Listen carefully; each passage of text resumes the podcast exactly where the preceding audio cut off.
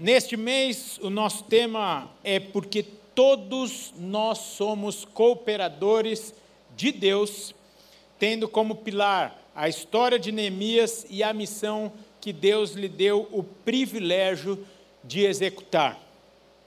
Pensamos na primeira semana, então, deste mês, que todo projeto começa com oração. Vamos repetir? Todo projeto começa com oração. Na semana passada o tema era coopere. Muito bem, coopere. E hoje um tema que na verdade é um ponto muito especial e a razão de muitos pararem no meio do caminho. O tema dessa tarde, de, de, dos quatro cultos de hoje, na melhor, melhor dizendo, é confie no Senhor, Ele é o sustentador e o provedor. Vamos repetir para gravar aqui? Confie no Senhor. Ele é o sustentador e o provedor. É uma construção, queridos, que nós precisamos fazer em nossas vidas. A história de Neemias, o pastor Giba já fez um excelente, uma excelente reflexão aqui daquilo que aconteceu com Neemias, daquilo que nós estamos estudando. E se você ainda, depois de ter ouvido a palavra já há 15 dias e não começou a orar, dá tempo de recomeçar. Ainda estamos no dia 21 de janeiro. Mas se ainda não começou alguma coisa acontecer na sua vida, é porque ainda nós não começamos a orar. Quando nós oramos, nós entendemos o nosso papel. O Senhor fala conosco, como nós podemos e devemos cooperar. E aí, muitas vezes, quando o Senhor começa a falar conosco, vem também o temor, vem as inseguranças, porque a gente vai falar: Senhor, eu, eu não tenho capacidade para isso. Senhor, eu, tão pequeno, tão falho, tão pecador, confie no Senhor. Ele é o sustentador e provedor das nossas vidas. Eu peço a gentileza de todos abrirem as suas Bíblias nos dois versículos que estão nos norteando, tanto em 2024, o tema do ano, como neste mês de janeiro. Então, abra comigo, por gentileza, lá em João Evangelho segundo São João,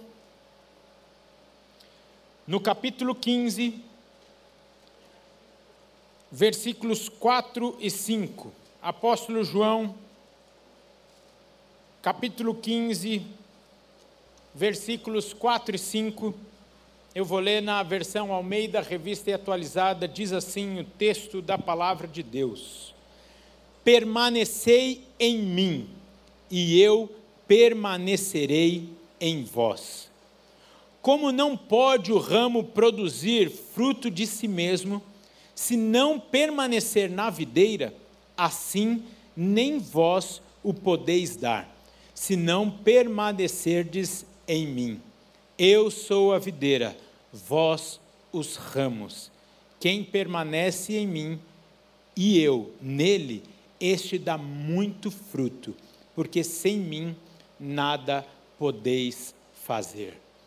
Na verdade, esse é um texto aqui que muitos podem ver e falar assim: puxa, mas Deus está me colocando no meu lugar aqui, sem mim nada podeis fazer. Parece que é um texto onde está nos diminuindo. Na verdade, Ele está tirando de nós um peso, está nos lembrando das nossas limitações e também lembrando que Ele é o nosso provedor. Essa uva aqui não está preocupada com o alimento, porque ela está conectada com o ramo, com a parreira toda, e ela sabe que chegará tudo o que é necessário para ela. 1 Coríntios 3, 9 que é o versículo de janeiro que está baseando essa nossa série de janeiro, diz assim: Porque de Deus somos cooperadores, lavoura de Deus, edifício de Deus sois vós. Eu não sei vocês, queridos, mas para mim, de verdade, esses dois textos respondem muito dos meus clamores, dos meus anseios, muitas das minhas dúvidas e das minhas inseguranças. E eu queria aqui pensar com vocês três pontos que ficam muito fortes, muito claros para nós. E o primeiro que eu gostaria de pensar com vocês nesta tarde é: quem chama, sustenta. Muitas vezes nós temos dificuldade de nos relacionarmos com Deus por conta das nossas experiências terrenas, os padrões dos nossos relacionamentos com as pessoas aqui, mas precisamos entender que Deus não é como o nosso pai terreno, como a nossa mãe, como o nosso professor que fala que não vai cair aquela matéria na prova e bem na bimestral, quando você abre, está lá a matéria, bem na bimestral que tem peso 2, e não adianta reclamar falando, professor, você falou que não ia cair. Ele vai falar, estava no livro, você deveria ter estudado. Quem já passou por isso? Olha o pessoal que ainda não foi curado. Eu pensei que só vocês iam levantar a mão. Muita gente aqui levantando a mão. A gente vai ministrar por cura nas nossas emoções aqui. Ou seu chefe que te prometeu, te incentivou, falou que era para você se esforçar, que a promoção ia ser sua, a oportunidade ia ser sua. Aí você vai, dá o seu sangue, dá o seu melhor, visando esse reconhecimento e de repente você se vê sozinho, desamparado, desgastado, cheio de expectativa, agora cheio de frustração e ainda por cima uma pessoa que não tinha nada a ver ocupou o lugar da vaga. Aí você fala, poxa, aí não. Prometeu e não cumpriu. Nem vou entrar no contexto do casamento aqui. Quantas promessas feitas no namoro, no noivado, mas, gente, se a gente está vivo, ainda dá tempo de cumpri-las. Amém? amém. Não fala amém tão efusivamente assim, porque senão as pessoas vão olhar para o marido e vão falar: viu? Queridos, nós servimos um Deus de verdade que não falha, que não abandona os seus filhos, que não volta atrás da sua palavra. Antes, a palavra de Deus diz que ele sequer pisca no nosso cuidado.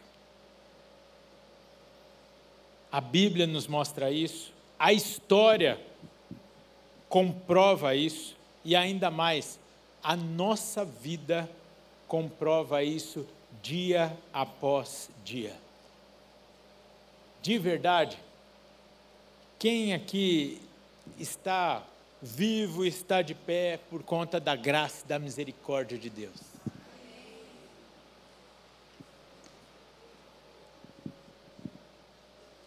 De verdade você levantou na onda? Você tem essa consciência mesmo? Se você está aqui hoje porque a graça e a misericórdia de Deus te alcançou e tem te sustentado? Por que vai ser diferente nessa situação atual? Logo eu percebo então que quem precisa mudar somos nós e não Deus. Somos nós e não as pessoas que prometeram e não cumpriram aquilo que falaram. Aquilo que nos prometeram e não aconteceu e a gente fica bravo com as pessoas, fica revoltado com as pessoas, ficamos ansiosos, temos úlcera, não dormimos à noite, ficamos procurando culpados, culpados, culpados sendo que a nossa vida está nas mãos de um Deus todo-poderoso que nos ama, que não falha e não está nas mãos de nenhuma dessas pessoas que muitas vezes nós culpamos.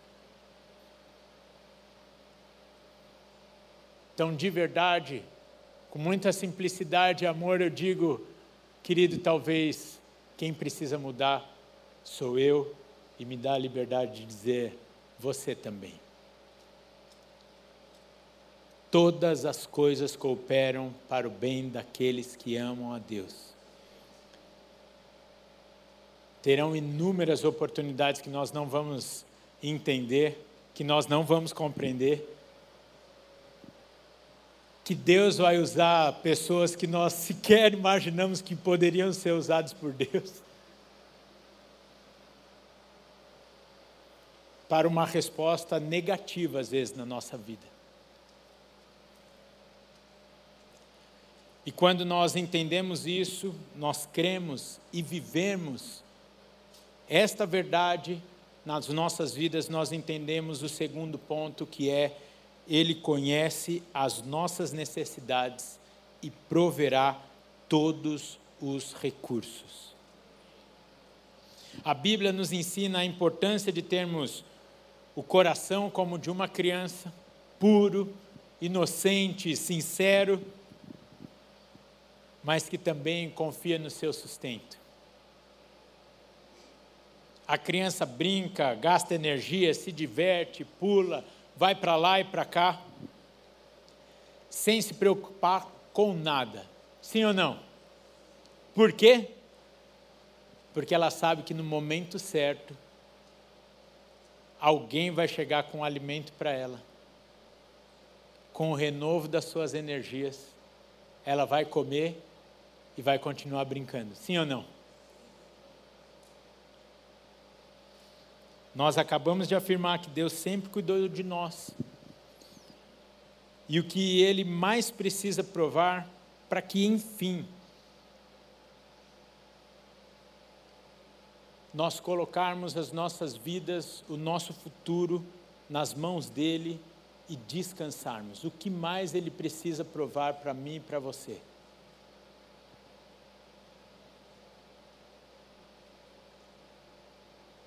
A criança, e muitas vezes nós repetimos isso, a criança vive como criança. Já virou até meme. Boa época que eu não tinha preocupação com os boletos que vão vencer na semana. Logicamente que eu não estou aqui falando para você ser irresponsável. Mas essa semana eu perdi tanto tempo com um assunto específico, perdi tempo mesmo.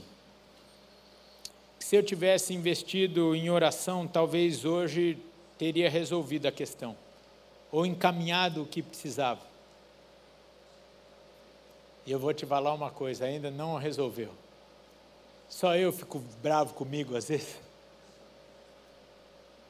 Porque ao longo da semana, várias vezes que eu estava preocupado, que eu estava começando a ficar ansioso, o Senhor me trazia à memória a frase que dizemos, dissemos aqui há 15 dias atrás. E que Deus me usou para falar a frase, e, e Deus me lembrava da frase, com a minha voz de taquara rachada: troque sua preocupação pela oração.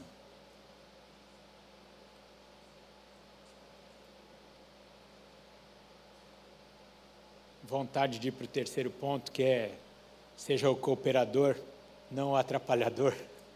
Às vezes nós atrasamos algumas coisas nas nossas vidas simplesmente porque nós queremos pôr a mão lá no processo. Troque sua preocupação pela oração, porque a sua preocupação não vai resolver nada e a sua oração move o coração de Deus.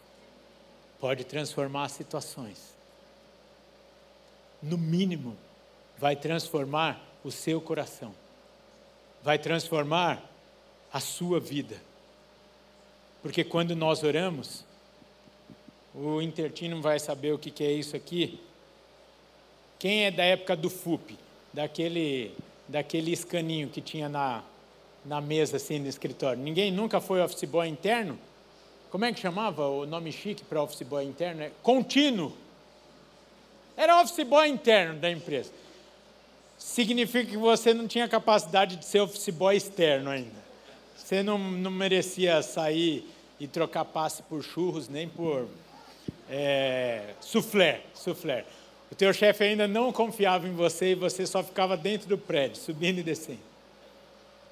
Eu tinha uns pernão quando a Fabíola me conheceu, porque eu ficava, o prédio que eu trabalhava lá da Sul América Seguros tinha oito andares e para facilitar eu ficava só de escada, né, amor? Hoje eu acho que eu estou precisando de mais de escada, né? Porque eu ficava subindo e descendo lá e era da época que tinha os escaninhos.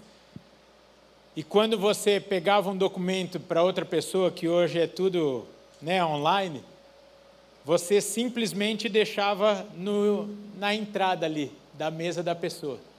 Aí ele resolvia, punha na saída. Logo, em algum momento do dia, ia um ser iluminado, muito capacitado, ia pegar na parte lá escrito saída, o papel e você ia ler para quem era a outra pessoa que tinha que assinar. de verdade, você que foi contínuo como eu, você, quando colocava o documento lá para a pessoa assinar, o que, que você fazia? Ia fazer outra coisa, gente. Que você sabe que ele ia assinar, e você ia voltar lá e ia estar tá assinado, resolvido aquela questão. Por quê? Porque a pessoa era competente para isso. Sua preocupação era só voltar na hora combinada, pegar e entregar para outra pessoa. Quando nós oramos, me, per, me permita aqui a ultra simplicidade. Quando nós oramos, nós colocamos lá a petição no escaninho de entrada de Deus. Descansa, querido. Vai fazer aquilo que te cabe. E Deus vai resolver aquela situação lá. O problema é que todas as vezes que nós nos preocupamos, nós vamos lá e tiramos o, o papel das mãos de Deus e tentamos resolver. Tentamos nós solucionarmos aquela situação. De verdade, eu não lembro aqui se eu compartilhei com vocês uma experiência que eu tive no final do ano. Eu acho que não. Mas no final do ano nós iríamos para a casa da família da Fabíola passar o Natal. E aí então a minha mãe falou: "Vamos, vem aqui em casa, né? A gente vai ter um momento só de de comunhão entre a família". Então fui eu, a Fabíola, Rafaela, Guilherme, minha mãe e minha irmã. E aí nós comemos, celebramos ali o Natal adiantado. E aí o Senhor colocou no meu coração, até porque nós não estaríamos juntos na virada do ano, o Senhor me colocou no coração de fazermos três rodadas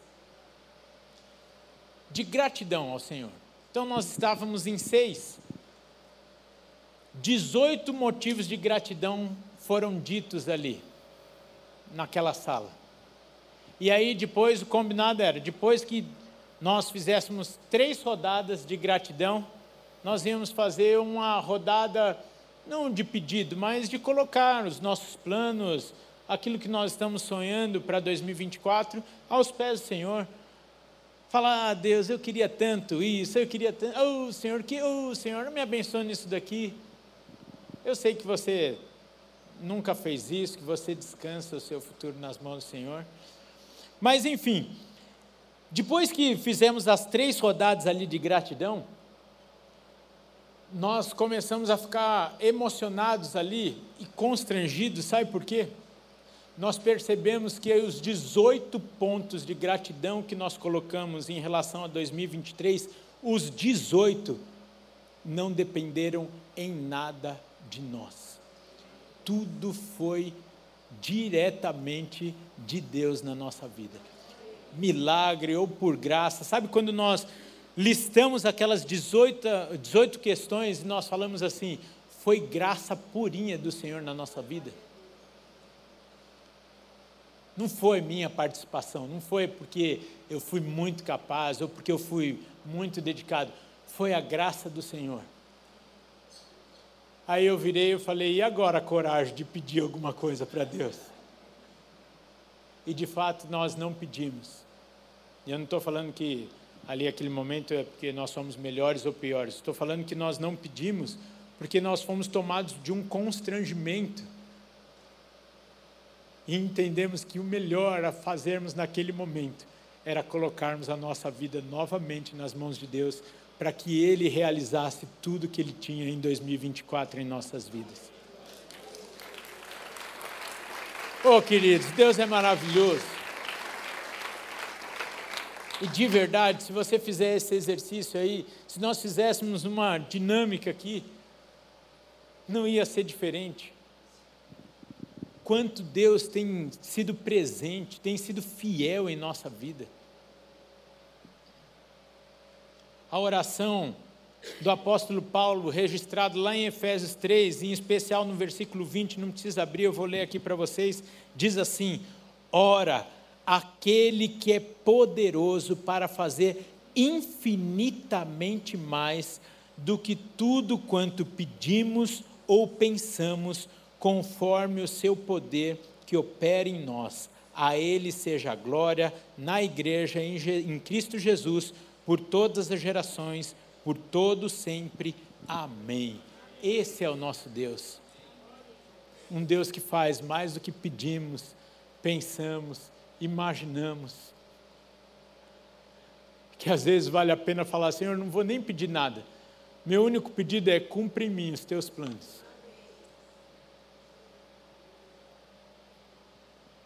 Não que eu esteja nesse estado, mas precisa de maturidade para isso. E maturidade se ganha com quê? Com tempo, com vivência, sim ou não? Aí eu te pergunto, não responde, tá? Te pergunto e não responde, aí o pessoal fala, é só para você não se sentir constrangido. Quão maduro você está a ponto de descansar a sua vida nas mãos de Deus? Responde só para você. Aí, ó, aquele exercício que precisa, né, do consultório lá do Maurício. Ó, ligando os pontos para Quantas experiências você tem tido com Deus que tem te dado base para você descansar nas mãos dele? Você tem tido essas experiências? Sim ou não? Acabamos de falar, gente. Acabando de levantar as mãos aqui. O Senhor tem se revelado a nós de maneira notória, nítida. E muitas vezes, vou repetir aqui a palavra do Giba, temos sido meninos e precisamos amadurecer. Deus tem feito tudo, tem já deu prova de tudo. E olha, eu vou te falar, hein? E nós não precisávamos de mais nada, porque a Bíblia é suficiente para nós. Ele tem nos provado o seu amor, a sua fidelidade, sua graça, sua misericórdia, e nós ainda estamos nos colocando num papel de preocupados, de ansiosos, de inseguros, e eu te pergunto, por quê? Para quê? É perda de tempo nas nossas vidas, gente, de verdade. É perda de tempo.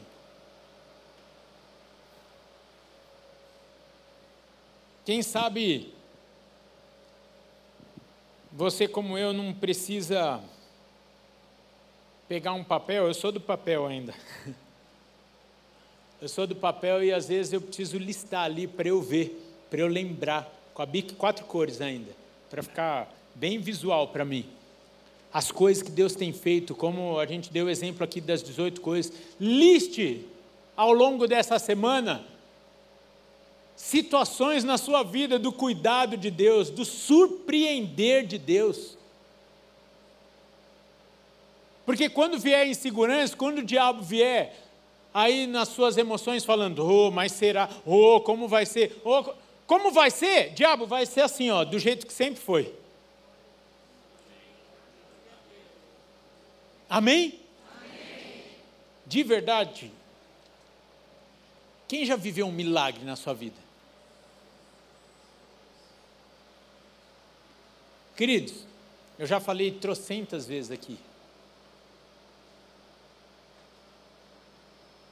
Deus é soberano em todas as coisas, mas tem milagres que Ele permite que vivamos para nos dar autoridade em algumas situações. Eu preciso trazer, amor, você me cobra aqui, porque eu sempre falei eu nunca trouxe o exame. Um dia eu com câncer, no dia seguinte eu sem câncer. Sumiu o tumor de um dia para o outro, queridos.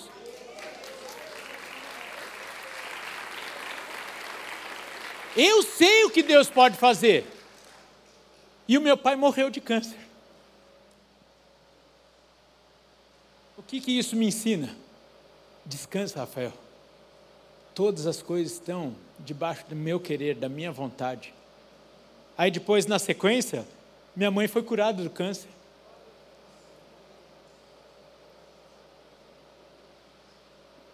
Estou vendo ali. Cavalcante, fique de pé, Cavalcante. Um dos maiores testemunhos da nossa igreja em 2023. Deus fez um milagre. Cavalcante, dá só um grito aí, só para a gente ver se você está vivo mesmo. Pronto.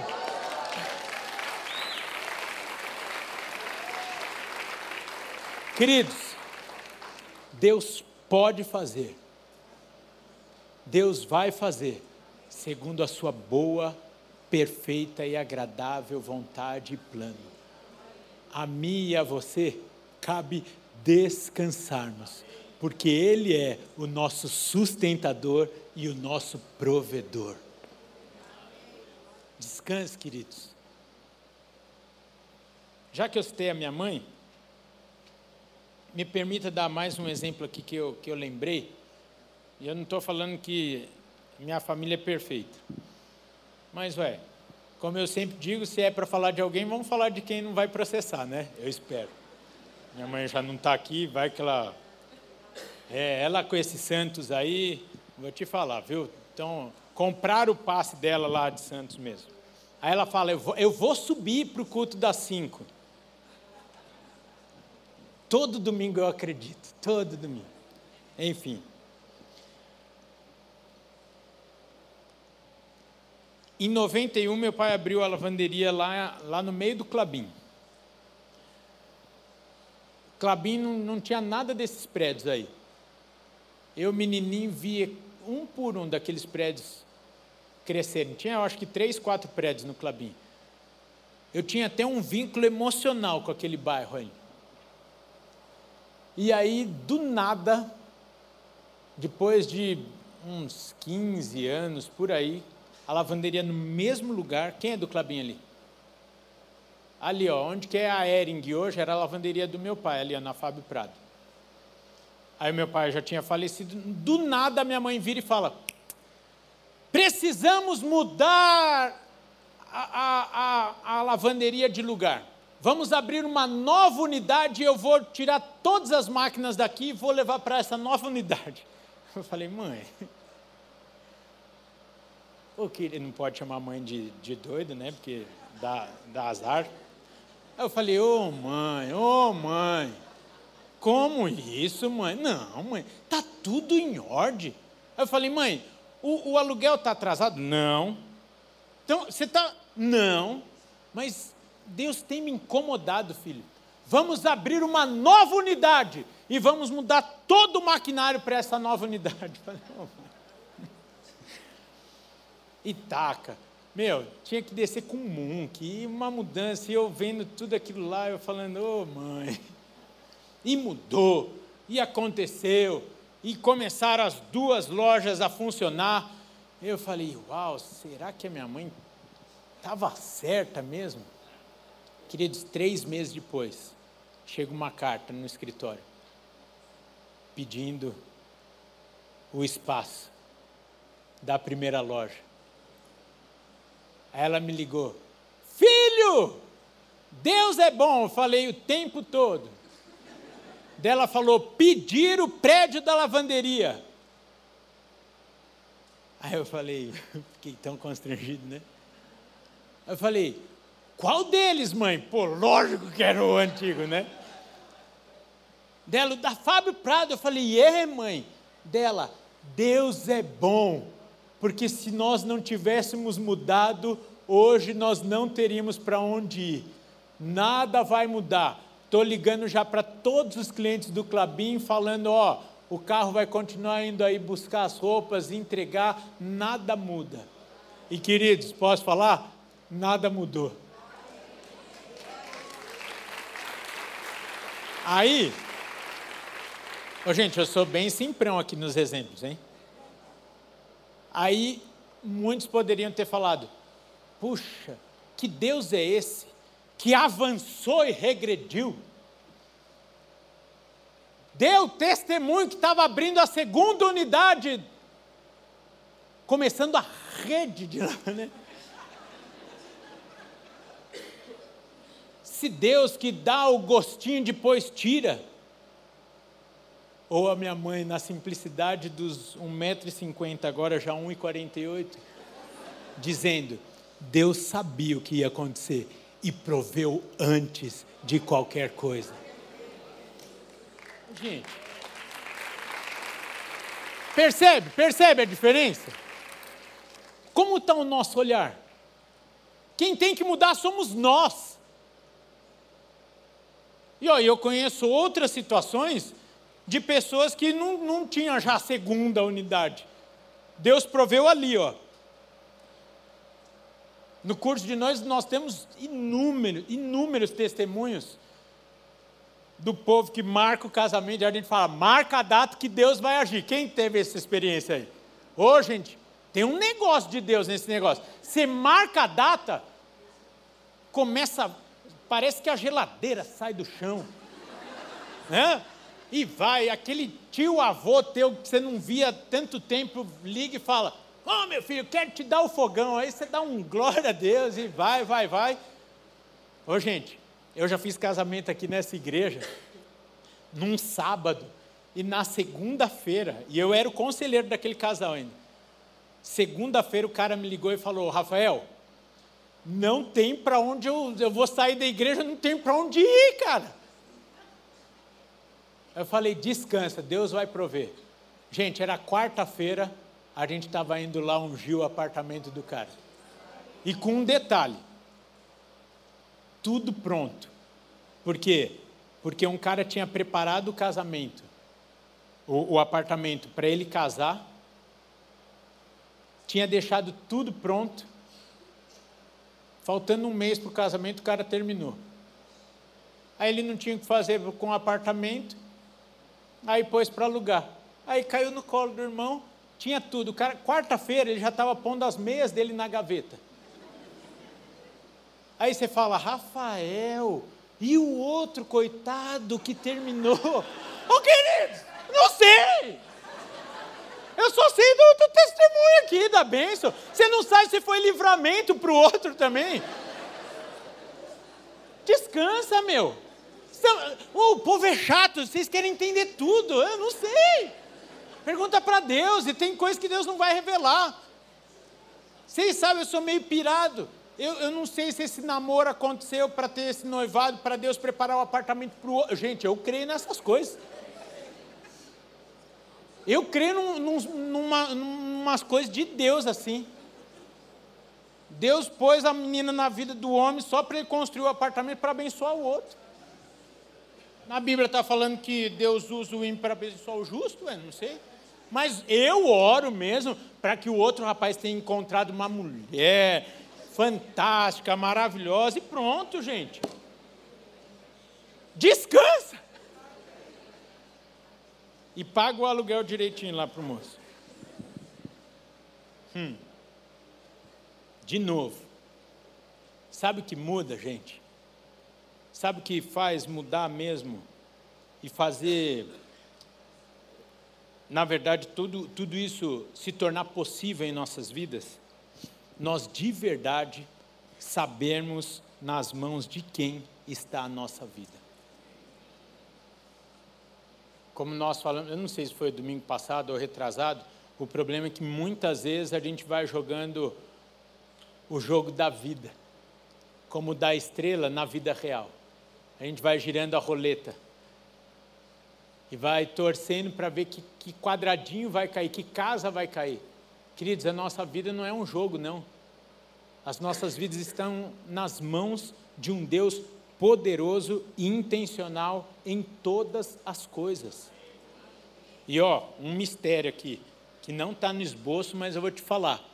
E a sua história não é igual à história do seu irmão que está aí do seu lado.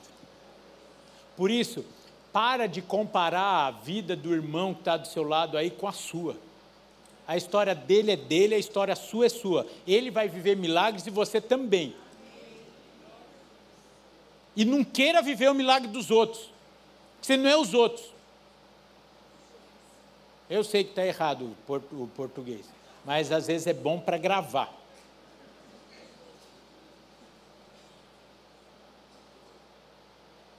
Às vezes Deus não permite algumas coisas em nossas vidas por amor a nós.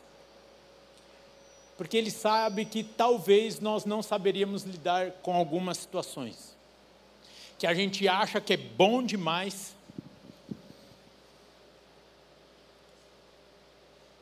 mas talvez não seja o melhor para nós. Por isso, ore, faça planos, mas entregue a sua vida nas mãos de Deus, para que Ele conduza segundo a boa, perfeita e agradável vontade dEle. O Deus que disse sim para a sua vida, proveu todo o necessário para a sua formação, seu sustento enquanto você não sabia nem andar, nem falar, não mudou e continua atento a você. Você que hoje está grande, forte, gordo, lembre, você nasceu e não sabia pedir comida.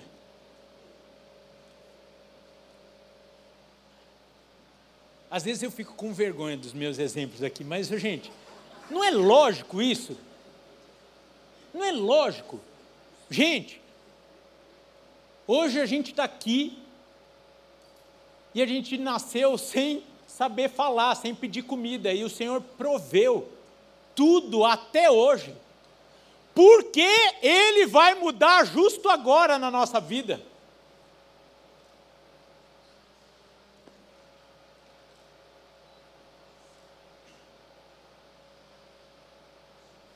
E agora você até sabe pedir comida? Hum. Qual é a sua necessidade de hoje? De cura? Jeová Rafael é o nome dele. Vocês podiam dar um aleluia mais forte. Estou falando de um Deus de milagre. Você precisa de paz? Ele é Jeová Shalom. De justiça? Que ou você se preocupa com todo o sistema judiciário brasileiro, ou você fala, Tissekinu é o meu Deus a minha justiça vem dele. De provisão, ele é Jeová Jireh. Clame por sua santidade para que você vença esse pecado. Sabedoria, consolo, direção, Deus é a fonte de todas as coisas. Troque sua preocupação pela oração. E através da oração, você vai receber descanso. Você vai pôr lá no FUP de Deus Está lá em Neemias 33.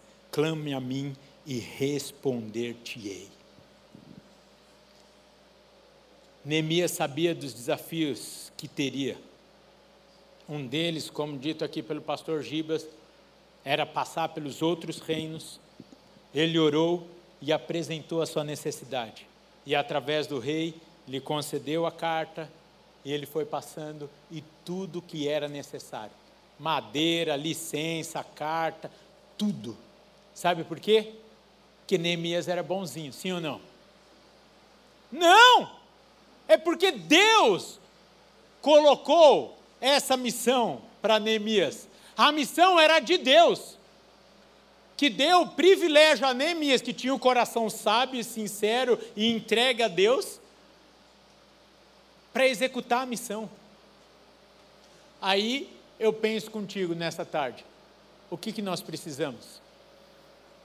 Do coração sincero, sábio e sensível.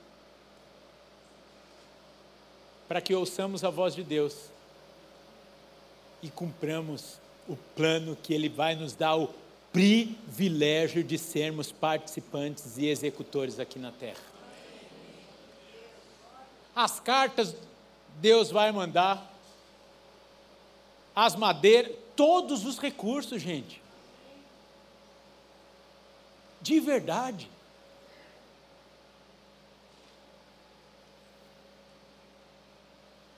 Deus não vai te dar uma missão e vai te abandonar como fez o teu chefe. Deus não vai permitir que nenhuma situação venha sobre a sua vida que você não possa suportar.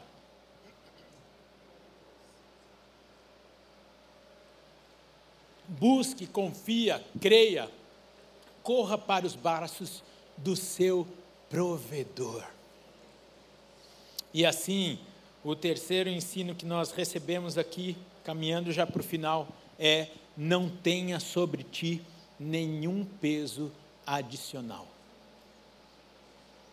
Os dois textos que nós lemos aqui nos mostram sobre a nossa dependência de Deus. Coríntios é claro, somos cooperadores.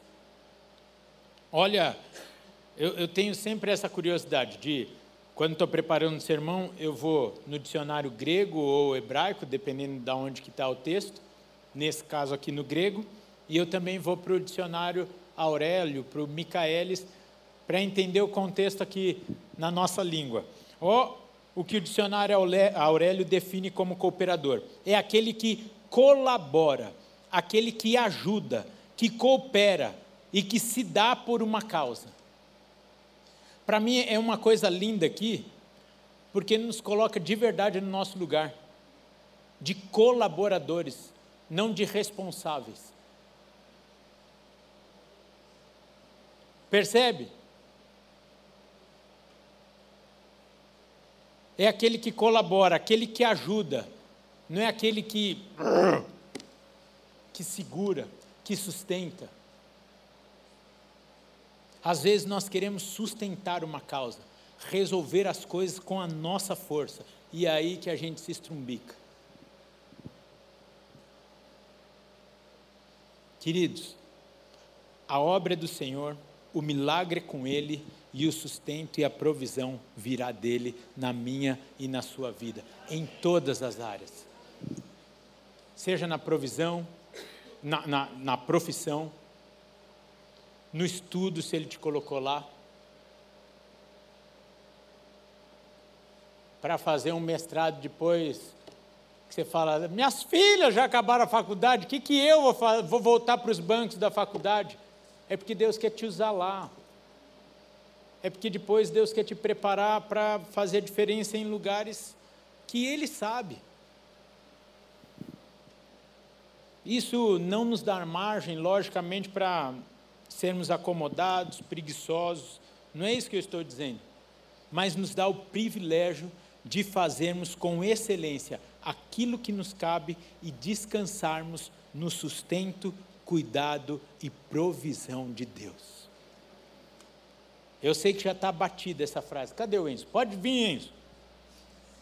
Senão, eu, eu quero ainda fazer duas orações aqui. Eu sei que já está batida essa frase, mas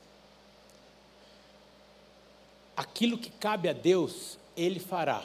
E aquilo que cabe a Deus, aquilo que cabe a nós, Ele não fará, porque cabe a nós. Então faça aquilo que lhe cabe e aquilo que cabe a Deus pode descansar. O problema é que muitas vezes a gente não faz aquilo que nos cabe e a gente fica buscando responsáveis, ou jogando para Deus, ou culpando o diabo ou as pessoas. O que te cabe nessa missão que Deus te deu? E eu não sei aqui qual a missão que Deus te deu. Eu não sei o desafio que você tem vivido hoje. O que te cabe nesse desafio, nesse propósito? E aí, encerrando, eu vou para a declaração de Davi no Salmo 37, no verso de número 5 entrega o teu caminho ao Senhor, confia nele, e o mais ele fará. Eu acho que a gente pode repetir esse versículo. Entrega o teu caminho ao Senhor, confia nele, e o mais ele fará. Você pode fechar os seus olhos?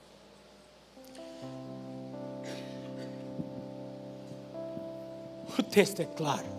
A nós cabe entregarmos nosso caminho ao Senhor, essa situação ao Senhor, seu filho, sua filha ao Senhor.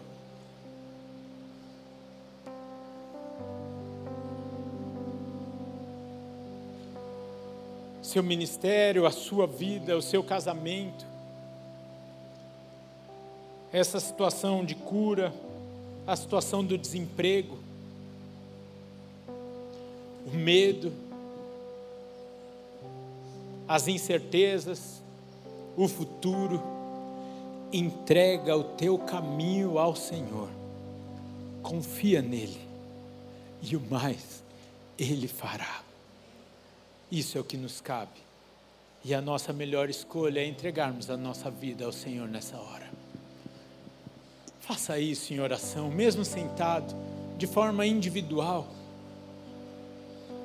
Talvez, e eu não estou falando que é o certo isso, que é o ideal, mas talvez você está do lado do seu cônjuge e nem o seu cônjuge sabe aquilo que tem roubado a sua paz, que tem trazido insegurança no seu coração, tem trazido medo. Entrega o seu caminho ao Senhor. Entrega as suas inseguranças ao Senhor, entrega o seu medo ao Senhor. Entrega a sua vida nas mãos deste Deus Todo-Poderoso, um Deus de milagres. Talvez você está aqui nessa tarde e nunca teve a oportunidade de entregar a sua vida ao Senhor Jesus Cristo. E eu gostaria de te dar essa oportunidade de você entregar o comando da sua vida, de você entregar o seu futuro nas mãos deste Deus maravilhoso e falar: Senhor, por favor, conduza a minha vida segundo a tua boa e perfeita vontade, segundo o teu amor e a tua graça que tem me sustentado até aqui. Eu não quero mais conduzir a minha vida, antes eu entrego ela em tuas mãos. Se você quer fazer essa oração, enquanto todos estão de olhos fechados, levante sua mão só para que nós possamos te ver, te identificar. Se você quer entregar suas vidas, a sua vida nas mãos do Senhor, glória a Deus pelas suas vidas. Lá no fundo, mais alguém gostaria de entregar a sua vida ao Senhor Jesus Cristo nessa tarde, dizendo: Senhor, toma conta da minha vida. Glória a Deus pela sua vida, meu irmão, aqui no meio. Lá na galeria tem mais alguém? Eu não vou insistir muito, porque essa é uma decisão, queridos, que não é muito pelo insistir, mas é uma ação do Espírito Santo aí na sua vida. Talvez Ele está falando agora no seu coração, falando: deixa eu tomar conta da sua vida. Deixa eu assumir o controle da sua vida. Eu que sou um Deus que te ama, que te sustentei até aqui, quero te dar uma vida extraordinária. Você que levantou as suas mãos, vem aqui na frente, por favor, para que nós possamos orar junto, sem nenhum constrangimento. Venham aqui, nós queremos orar com vocês. Mais alguém gostaria de fazer essa oração? Levante suas mãos aí, ou venha correndo, nós queremos orar por vocês. Se você está perto dessas pessoas e puder acompanhá-las até aqui, vem aqui, nós queremos orar juntos. A igreja vai intercedendo, vai glorificando o nome do Senhor nessa hora. Que privilégio é nessa hora podermos descansar no Senhor. Falar, Senhor, toma conta da minha vida eu sou limitado dentro daquilo que eu tenho ingerência na minha vida sobre as situações, mas Deus é um Deus todo-poderoso que pode fazer nova todas as coisas, a começar em nosso ser, na nossa vida, no nosso coração. Vocês que estão aqui na frente, podem orar comigo assim: Senhor Jesus, nesta tarde, eu entendo o privilégio do teu amor, do teu perdão, e entrego a minha vida em tuas mãos. Assume o controle da minha vida. Seja o meu Salvador, mas também o meu Senhor. Toma conta dos meus dias faça aquilo que eu não sei fazer. Muda as situações que têm impedido de eu desfrutar da vida abundante que o Senhor conquistou na cruz do Calvário. Eu declaro nessa tarde que Jesus Cristo é o Senhor da minha vida.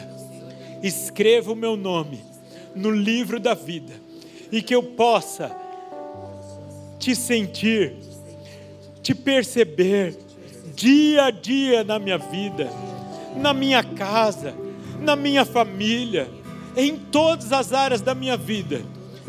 Seja o Senhor e que a minha vida reflita o teu poder, a tua graça, a tua misericórdia, em nome de Jesus. Vocês podem continuar aqui com os olhos fechados. Senhor, muito obrigado. Obrigado a Deus, porque podemos mesmo crer e desfrutar desta paz, deste descanso, da tua misericórdia em nós. Porque apesar de nós, o Senhor nos olha com olhar de Pai, e não como nosso Pai terreno falho, mas esse Pai cuidadoso.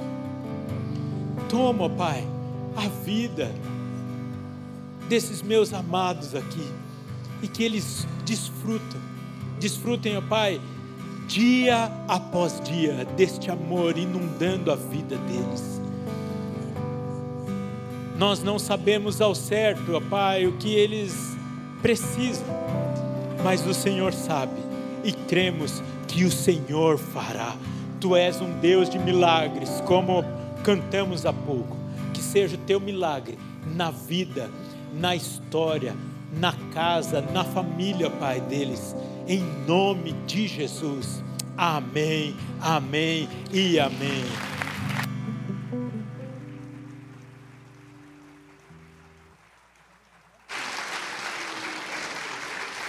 E olha só, além desse descanso, tem mais um presente. Quando nós entregamos a nossa vida ao Senhor Jesus Cristo, algo maravilhoso acontece. Nós somos inseridos na família de Deus e uma parte dessa família está aqui. Gostaria de recebê-los com muito amor, dizendo que nós estamos juntos aqui com vocês nessa jornada.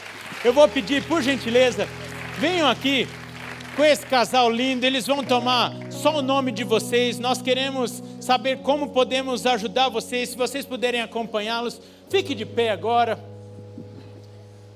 De verdade, eu gostaria de fazer um segundo apelo.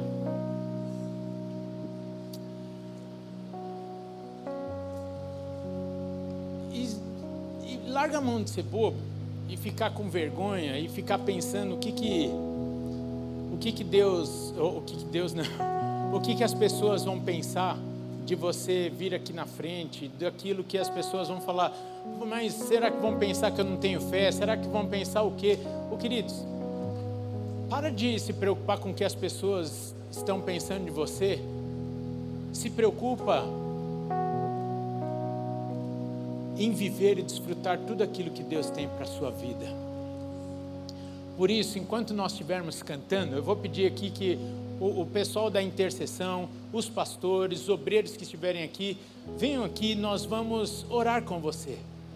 Você vai sair do seu lugar enquanto nós estivermos cantando, e se você falar assim, eu preciso, neste momento, sair do meu lugar e colocar essa situação aos pés do Senhor, queridos, você pode, você pode fazer isso aí no seu lugar, você pode fazer isso lá no seu quarto, você pode fazer isso, mas tem coisa que às vezes é didática para nós. São passos que nós precisamos dar. Então eu gostaria que, enquanto nós estivermos cantando, se tem alguma situação que você cansou de segurar, de tentar resolver, se você tem alguma situação que você quer colocar nas mãos do Senhor, quer descansar no seu poder, você vai sair do seu lugar e nós vamos orar com você aqui. Às vezes você vai vir aqui e vai orar sozinho. Eu não sei, queridos. Eu não estou apegado aqui a questões religiosas. Eu gostaria mesmo de coração que você pudesse desfrutar do sustento e da provisão de Deus na sua vida. Feche seus olhos, erga suas mãos. Se você quiser, já saindo do seu lugar, vir aqui. Se você quiser louvar ao Senhor nesse momento, aí no seu lugar, vem aqui. Coloque a sua vida nas mãos do Senhor. Diga ao Senhor. Diga ao Senhor aquilo que você está colocando nas mãos dele. Diga ao Senhor aquilo que você está entregando.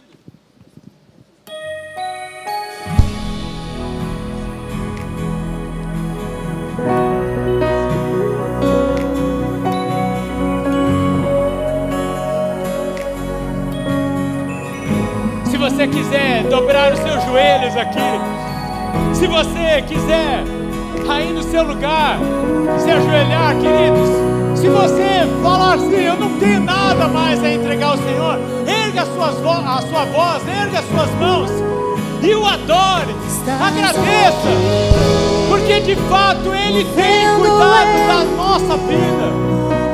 Agradeça pelo privilégio de você livre acesso ao trono de Deus o Pai. Agradeça pelo que Ele fez, agradeça pelo que Ele está fazendo e pelo que Ele fará na sua vida. Te adorarei,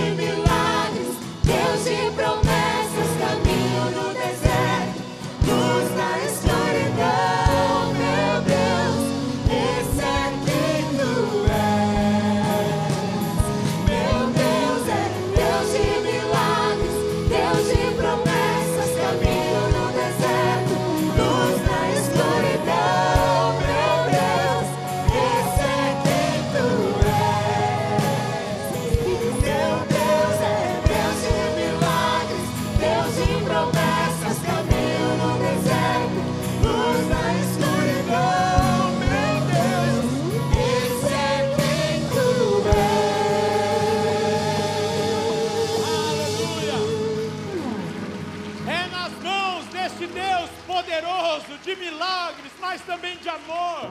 Estás aqui. Criador, o nosso provedor, que colocamos as nossas mãos.